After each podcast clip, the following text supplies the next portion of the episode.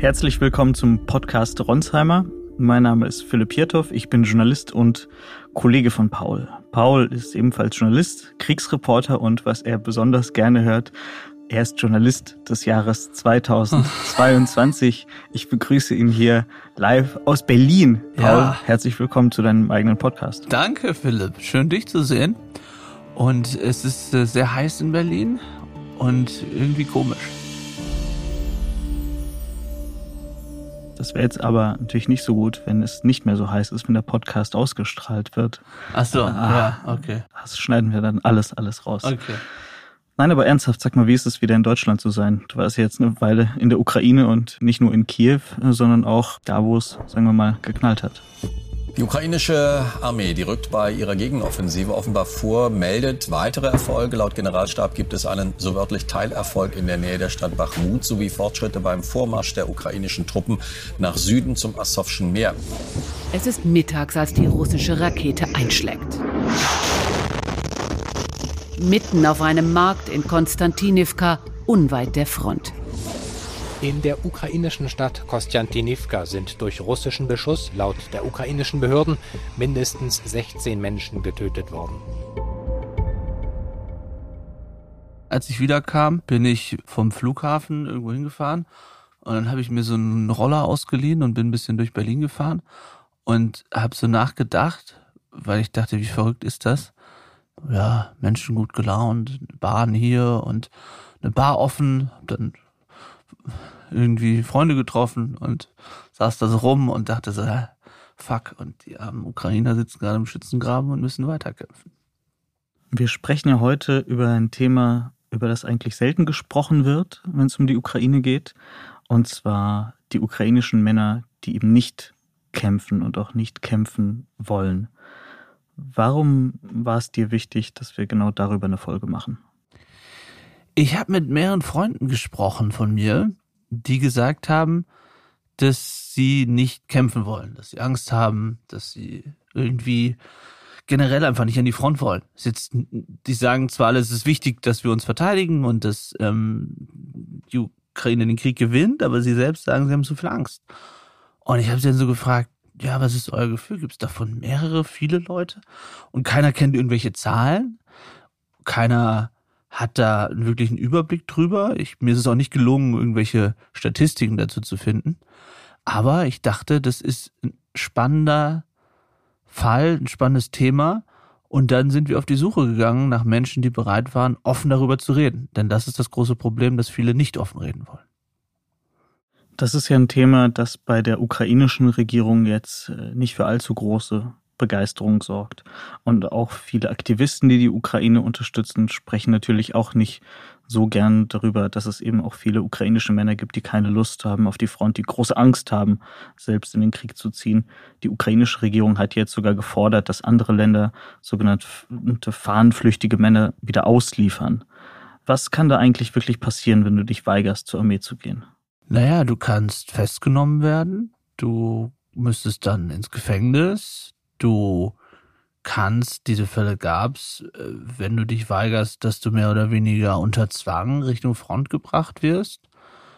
Das ist alles möglich. Und es gab ja auch viele Menschen, die direkt am Anfang des Krieges geflohen sind. Es gab Leute, die ja viel Geld bezahlt haben, um zu fliehen. Es gab mehrere Skandale, die deswegen aufgeflogen sind. Zelensky selbst hat das ja gemacht. Ähm, und da ging es um Medizinchecks. Und ich glaube, dass wahrscheinlich die Konsequenzen eher noch größer werden, weil die Ukraine dringend weitere Mobilisierung braucht. Deswegen wird das immer ein noch größeres Thema werden. Ich denke, es ist relativ einfach geworden, in der Ukraine mit Soldaten zu sprechen oder mit Veteranen, die an der Front waren. Wie schwer war es, diese Männer einerseits zu finden über die wir gleich reden und mit denen du gesprochen hast. Und als du sie gefunden hast, wie schwer war es, sie zu überzeugen, dass sie tatsächlich mit dir reden? Tatsächlich sieht man hier äh, den Vorteil des Mediums Podcasts, kann man sagen, denn die alle wollten nicht mit Gesicht fotografiert werden, aber sie waren okay damit, Audio zu sprechen ich glaube, sie hätten sich auch nicht, ich habe gar nicht erst gefragt, sie hätten das auch nicht für Video oder für TV oder so gemacht. Also mit Audio waren sie okay. die meisten oder diejenigen, mit denen wir gesprochen haben, zwei davon mehr oder weniger auf der Straße einfach gefunden, in Cafés, irgendwo unterwegs, weil wir mit ihnen ins Gespräch gekommen sind. Als wir versucht haben, sozusagen, also ich sag wir, es ist Vadim, äh, Sergei, Martin in der Ukraine und ich, äh, sozusagen zu recherchieren, ja, welche Gruppen gibt's da und so weiter, da sind wir immer auf Widerstand gestoßen, aber Leute, die wir dann persönlich getroffen haben, die haben uns gesagt, naja, uns ist schon wichtig, dass auch darüber gesprochen wird. Aber sie alle hatten vor allem Angst und haben das auch gesagt, dass das irgendwie die russische Propaganda ausnutzen könnte. Also, dass sie jetzt etwas sagen, was dazu führt, dass die Russen das in ihrem Telegram-Kanal, was weiß ich, Russia Today teilen, ah, schaut mal her, die Ukrainer haben jetzt selbst Angst, zur Armee zu gehen, weil die Frontlage zu gefährlich ist. Wir wissen ja alles, was die Russen für einen Wahnsinn daraus machen. Ja, das war schon eine Sorge von denen. Also es war die größere Sorge, dass die Russen dieses Interview nehmen und missbrauchen, als dass die ukrainische Regierung, die Armee dieses Interview sich anhört und sagt, okay, die Jungs spüren wir mal auf und holen sie doch in die Armee. Absolut. Das war jedes Mal, dass sie gesagt haben, sie möchten nicht von den Russen irgendwie benutzt werden gegen ihr eigenes Land, weil es waren auch keine Leute, also die zumindest, mit denen wir gesprochen haben, die jetzt gesagt hätten, die Ukraine soll verhandeln. Es waren schon Leute, die generell, also die Mehrheit davon, generell gesagt haben, die Ukraine muss diesen Krieg gewinnen, aber selbst eben nicht an die vorderste Front wollen. Der erste, über den wir jetzt reden, ist äh, Artyom, ein Ukrainer, den du wo getroffen hast? Artyom habe ich in Dnipro getroffen. Das ist eine so Zentral-Ostukraine. Genau, ist eine Großstadt, ähm, die wir meistens besuchen, wenn wir uns auf dem Weg an die Front im Osten oder im Süden machen. Also entweder Richtung Bachmut oder Richtung Saporizhia fahren. Und dort haben wir ihn getroffen in unserem Lieblingscafé. dort, ich sage jetzt nicht welches, um ihn nicht identifizieren zu können. Ähm, da saßen wir mal jeden Morgen und da kam er dann vorbei. Was ist Artyom für ein Mensch? Artyom wirkte auf mich so ein bisschen nerdig. Er ist Informatiker. Also er war aber wahnsinnig freundlich, war sehr schlachsiger Typ, jung, 22. Ja, man hat ihm irgendwie angesehen, dass er viel mit Computern macht, aber er war, er war, er war sehr, sehr sympathisch und war total offen. Also war dann sehr offen, über seine Ängste zu reden, was auch in der Ukraine total ungewöhnlich ist, genauso wie es in Deutschland ungewöhnlich ist. Aber dass so ein junger Mann über Angst redet in einem Umfeld, was ja nun sehr militarisiert ist. Das fand ich echt ungewöhnlich, vor allem gegenüber Fremden, ja. Sitzt dann im Café, kommen irgendwelche Weirdo-Journalisten aus Deutschland und fragen mich irgendwie, hey, ja, warum bist du nicht bei der Armee? Also, ich meine, das ist ja auch schon, muss man sich jetzt mal szenisch vorstellen, ja. Deswegen finde ich schon ungewöhnlich, dass er überhaupt, ja, dass er bereit war zu sprechen. Dann lass uns jetzt mal in das Interview reinhören. Denkst du viel darüber nach, wie es an der Front wäre? Uh, ja, das ist ein Problem. Deshalb glaube ich, dass ich nicht in der Lage wäre, länger als eine Woche zu überleben. Das ist wirklich belastend für mich. Obwohl ich hier bin, weit weg von der Front. Ich spüre schon den Stress, wenn ich nur daran denke. Ich kann mir nicht mal vorstellen, wie ich mich fühle, wenn ich dort wäre. Welche Gedanken hast du, wenn du dir vorstellst, an der Front zu sein? Ich zitter einfach nur. Ich muss gerade Pillen nehmen gegen meine Angst. Das ist alles, was ich sagen kann. Einfach nur Angst. Was macht dir am meisten Angst, wenn du die Fotos und Videos aus dem Krieg siehst? Gibt es da etwas Spezielles? You think of? I'm afraid that, uh, no, no, just ich habe Angst, aber nicht nur zu sterben, sondern auch die Anpassungen, die du hast, wenn du nur wenige Meter von deinem Feind entfernt bist. Wenn du verstehst, dass es sehr viele Möglichkeiten gibt, was alles als nächstes passieren kann. Ich bin mir sicher, dass die Russen sehr blutrünstig sind. Ich weiß, dass sie sehr viele schlimme Dinge tun. Und das macht mir Angst. Ich will das nicht erleben.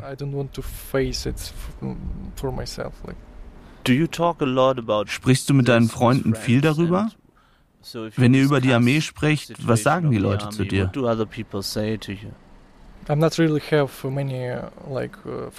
Ich habe nicht sehr viele Freunde. Ich habe meine Freundin und mit ihr spreche ich darüber, einfach um meine Gefühle rauszulassen. Und meine Freunde, ich weiß, dass einige von ihnen auch nicht zur Armee wollen, weil sie Angst haben. Wir haben Angst zu sterben. Viele Männer haben Angst zu sterben. Es gehört zur menschlichen Natur.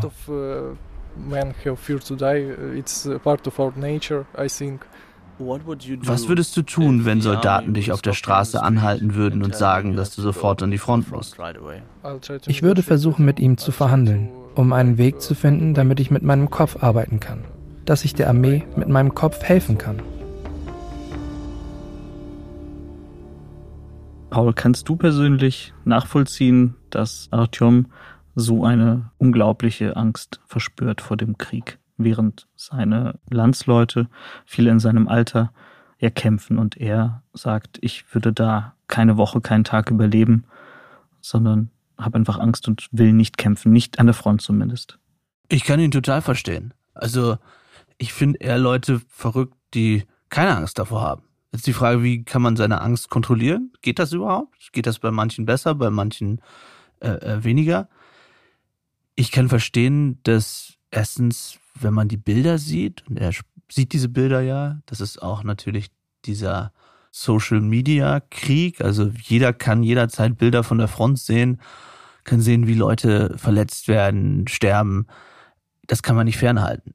Und wenn du dann da sitzt, du hast dein Handybildschirm vor dir und du denkst dir, derjenige, der da jetzt stirbt, das könntest du sein. Jederzeit. So. Und dass man davor Angst hat? Also ist doch total menschlich. Werbung. Sie wollen sich mehr bewegen und gesünder leben, aber auch häufiger entspannen? Die App TK Coach unterstützt Sie dabei. Mit kurzen Übungen für die bewegte Pause oder den 8-Minuten-Workouts mit Olympiasieger Fabian Hambüchen. Finden Sie Ihre innere Mitte dank einer Runde Anti-Stress-Yoga oder mit vielen kurzen Atem- und Entspannungsübungen. Das alles und noch viel mehr in der App TK Coach. Jetzt einen Monat lang testen. Für TK-Versicherte kostenlos. Werbung Ende. Und das ist ja aber ein ziemliches Dilemma, denn die Ukraine braucht ja Männer, die kämpfen. Also wie sollte man sowas lösen, wenn jemand einfach nicht kämpfen will, weil er ungeheure Angst hat? Ist ein totales Dilemma. Ich habe ehrlich gesagt auch nicht so eine richtige Antwort. Ich habe ihn das auch gefragt, weil wenn jetzt die Mehrheit der jungen Männer so ticken würde wie er, dann könnten sie sich ja nicht verteidigen. Und dann würde das ja bedeuten, dass das, was auch er nicht möchte, nämlich dass Russland gewinnt, passieren würde. Das heißt, ja, man kann es irgendwie heroisch formulieren, wie es manche Soldaten tun würden und sagen müssen, wenn wir da nicht kämpfen, sterben unsere Kinder, Enkelkinder, dann haben wir keine Zukunft als Land. Aber ich glaube, bei manchen funktioniert sowas besser und sie können dann ihre Angst ausschalten oder zumindest besser handeln im Vergleich zu denjenigen, bei denen die Angst unmittelbar ist. Und ich meine, er ist ja jemand, der sogar jetzt schon, bevor er an die Front fahren müsste, wahnsinnige Angst hat und Pillen nimmt, weil er so viel Angst hat. Jetzt kommen wir zu einem ganz anderen Fall, bei dem dieses ähm, wirklich komplizierte Dilemma ähm, relativ hart aufgelöst wurde, sagen wir es mal so. Also ein Mann, Boris, der auch nicht kämpfen wollte, aber dann erwischt wurde. Erzähl mal in wenigen Sätzen seine Geschichte, bevor wir dann reinhören. Ja, ist echt eine total verrückte Geschichte. Also Boris hatte auch Angst, ist dann am Anfang des Krieges, wollte, wie es übrigens einige versucht haben, fliehen, ist dann ähm, versucht über die Karpaten, das ist großes Gebirge, ähm, dort die, die Grenze zu überqueren, wurde dann erwischt beim irgendwie über die Berge tigern und dann hat die, die Grenzschutz da ihn halt erwischt. Und dann haben sie zu ihm gesagt, ja, also entweder du gehst jetzt ins Gefängnis oder du gehst an die Front. Und Boris, der fliehen wollte, weil er Angst vor der Front hat, ist zur Front. Lass uns mal reinhören.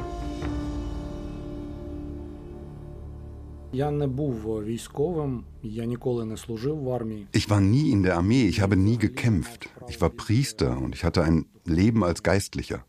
Soldat zu werden habe ich nie geplant. Eine Patrouille hat uns eingeholt. Wahrscheinlich kannten sie unsere Route. Wir glauben, dass die Einheimischen beim Grenzschutz angerufen haben und uns verpfiffen haben. Deshalb wurde eine Patrouille losgeschickt. Einer ist von hinten auf uns zugekommen und ein anderer hat uns den Weg abgeschnitten. Die waren bewaffnet und haben uns angehalten. Wir haben versucht, über die Grenze nach Westen, nach Europa zu kommen. Es gab schon das Ausreiseverbot für Männer. Ich wurde zur Meldestelle der Armee gebracht und war dort mehrere Tage. Das war ähnlich wie im Gefängnis. Dann wurde ich eingezogen und kam zur Armee. Nachdem ich eingezogen wurde, haben sie mich zur Brigade gebracht. Die Ausbildung dauerte drei Tage. Insgesamt waren wir fünf Tage in der Kaserne. Man hat uns gezeigt, wie man mit einer Kalaschnikow umgeht, wie man schießt, wie man die richtige Position auswählt, wie man im Sitzen schießt, im Liegen und im Stehen, wie man das Gewehr auseinander und wieder zusammenbaut. Allerdings haben wir es nicht geschafft, wirklich zu schießen. Dazu gab es keine Gelegenheit. Sie haben uns das nur gezeigt und dann ging es an die Front. Ich war zuerst drei, vier Monate hinter der Front und da wurde mir langweilig. Ich wollte kämpfen. Dann kam ich zur Luftaufklärung. Ich habe mir alles selbst beigebracht. Der Kommandeur hat mir erlaubt, mit einer kämpfenden Einheit zu arbeiten. So habe ich das gelernt. Und dann kam ich selbst an die Front.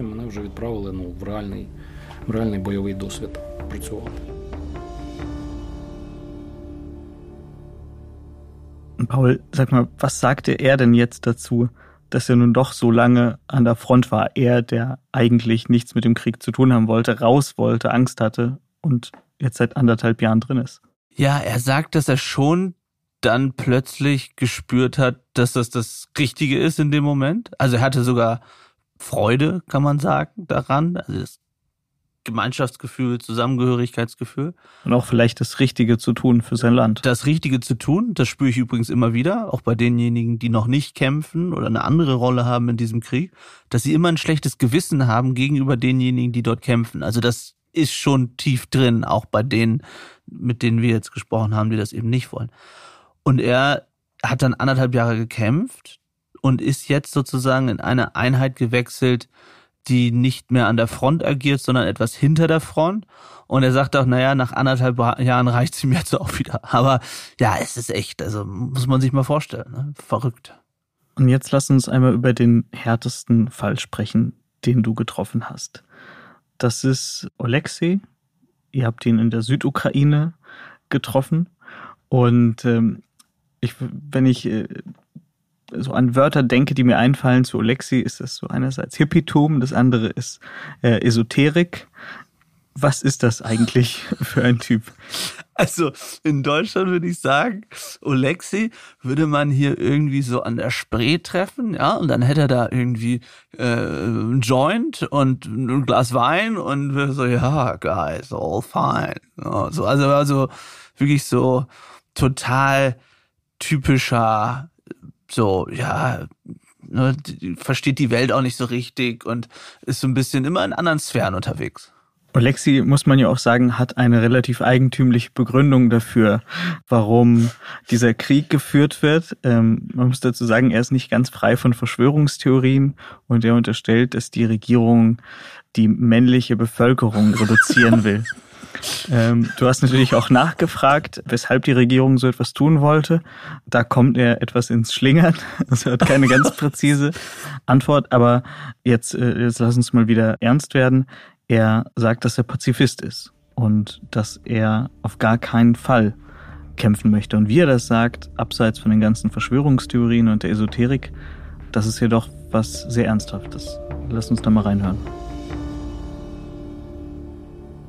Alexei, wir sitzen hier in Odessa am Strand. Kannst du mir erzählen, wie du lebst? Ich lebe gut, es ist alles in Ordnung. Ich bin aus Saporischia abgehauen aus den bekannten Gründen, weil dort Krieg ist und die, die Front ganz in der Nähe. Und in Odessa fühle ich mich, als wäre ich in so einem dauerhaften Glücksrausch. Auch wenn in der Ukraine trotzdem Krieg ist. Ich bin einfach zufrieden. Was würdest du tun, wenn die Armee dir den Bescheid geben würde, dass du eingezogen wirst? Ich habe den Bescheid schon bekommen und ihn ignoriert. Ich bin einfach nicht zur Meldestelle gegangen. Bis jetzt spüre ich keine negativen Konsequenzen. Ich habe auf jeden Fall auch nicht vor, hinzugehen. Nein, auf keinen Fall. Wie ist das passiert? Wie hast du den Bescheid bekommen? Direkt vor meinem Haus. Ich bin rausgegangen, um einzukaufen. Normalerweise schaue ich mich immer nach allen Seiten um, aber dieses Mal war ich in mein Handy versunken. Und 30 Sekunden später standen vier Soldaten mit Maschinenpistolen um mich herum und haben gesagt, dass hier mein Bescheid ist. Also habe ich ihn genommen. Viele andere Möglichkeiten hatte ich ja nicht. Als du den Bescheid bekommen hast, was haben die Soldaten dir gesagt? Waren sie höflich? Haben sie Druck gemacht? Und was hast du dann gemacht? Hattest du Angst, dass sie zu dir nach Hause kommen? Sie waren höflich.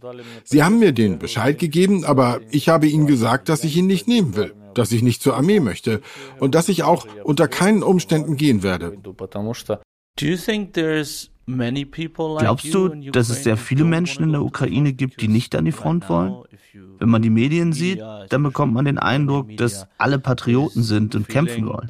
Everybody is patriotic and wants to go and wants to fight the Russians. And what is your feeling?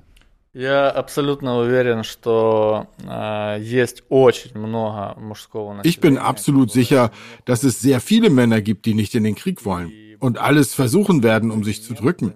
Viele Menschen sind von Natur aus keine Krieger. Andere sind als Krieger geboren und spüren das. Die Menschen sind freiwillig an die Front gegangen. Ich spüre, dass ich kein Krieger bin. Ich bin ein Hippie. Peace and Love. Ich bin ein künstlerischer Mensch. Ich arbeite mit meinen Händen. Ich genieße das Meer und die Sonne. Ich genieße das permanente Glücksgefühl.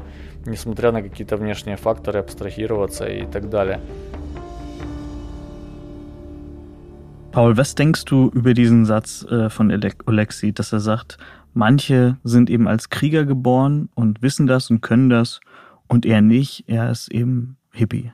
Ja, ich glaube, an dem Satz ist schon was Wahres dran. Ob man als Krieger geboren wird, weiß ich nicht. Das ist vielleicht ein bisschen zu viel. Aber ich glaube schon, dass manche Menschen sich mehr überwinden können, in so eine Situation zu gehen und dann auch so einer Situation zu bleiben. Allerdings ist dann die große Frage, wie viel Hippies kann sich die Ukraine leisten, wenn sie gegen Russland gewinnen will. Und dann zur kuriosen Szene, in der Oleksiy beschreibt, wie er da sozusagen geschnappt wurde.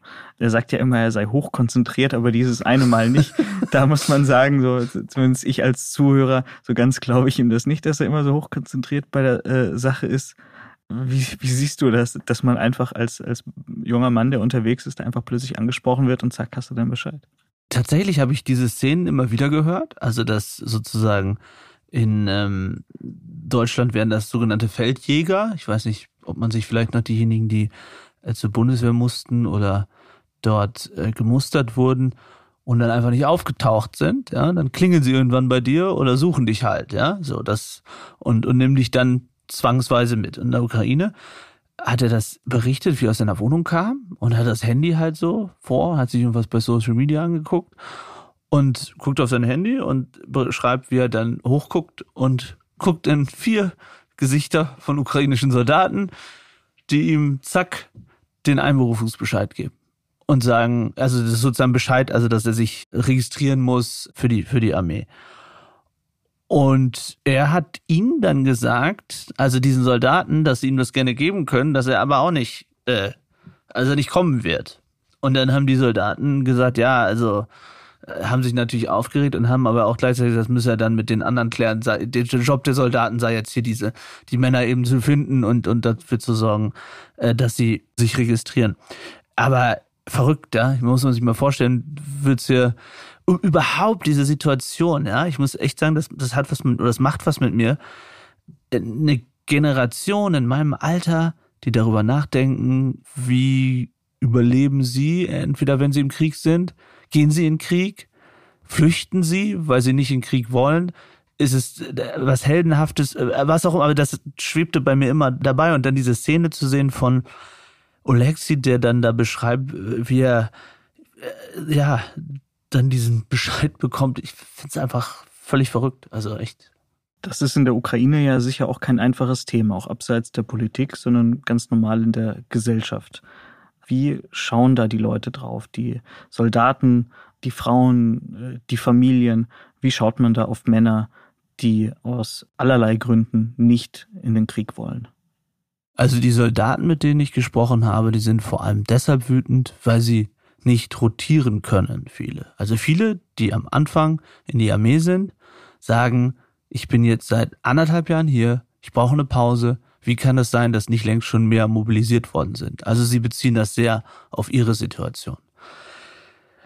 Bei den Ukrainern oder der ukrainischen Gesellschaft ist es ein Tabuthema, ist mein Eindruck. Wird wenig drüber gesprochen, nur über Skandalfälle, wie zum Beispiel, als es darum ging, dass Leute 5.000 bis 10.000 Euro bezahlt haben oder sogar noch mehr für medizinische Gutachten, die sagen, die sie sind krank, was sie sozusagen oder haben irgendwas, was dann dafür gesorgt hat, dass sie nicht eingezogen wurden. Dann ist es Thema. Ansonsten ist es in den Medien nicht besonders präsent, ist mein, mein Eindruck.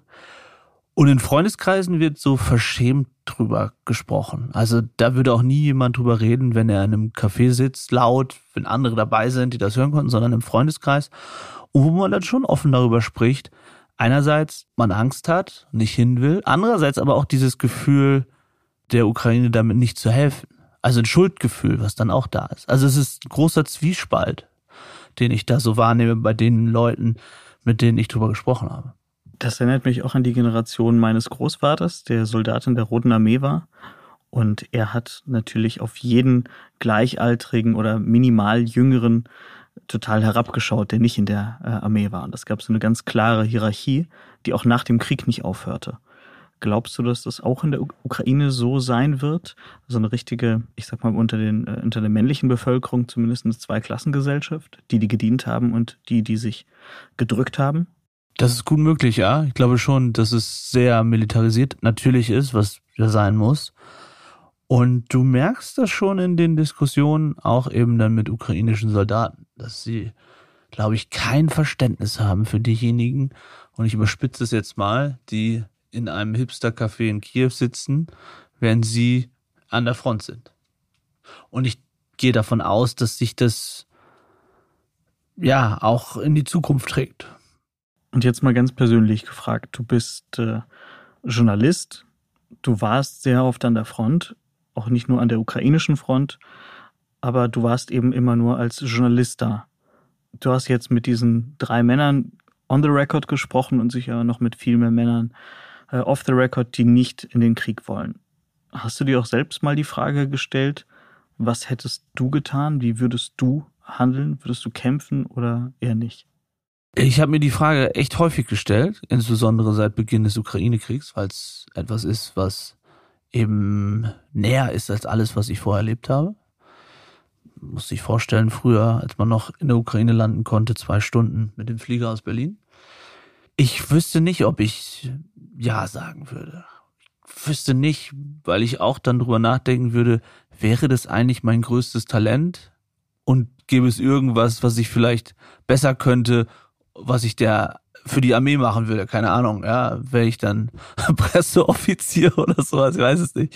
Oder würde, würde was auch immer machen. Aber es wäre jetzt natürlich etwas fantasielos, wenn du dann die Armeezeitung machen würdest. Das, ist, das meine ich nicht. Die deutsche Armeezeitung. Nein, nein, aber das ist alles, ich, ich wollte damit nur verdeutlichen, das sind ja auch alles Ausreden. Ja, also zum Beispiel äh, der Artyom, der sagt, ja, hm, vielleicht kann ich ja mit IT irgendwie was anderes. In Wahrheit gibt es eine klare Frage. Ja? Kannst du dahin? Willst du dahin? Da, also ja oder nein? Nur dann muss man ja auch eine Sache sagen. Ich glaube, irgendwann geht's ja nicht mehr um Ja oder Nein, sondern Mobilisierung bis 60. So.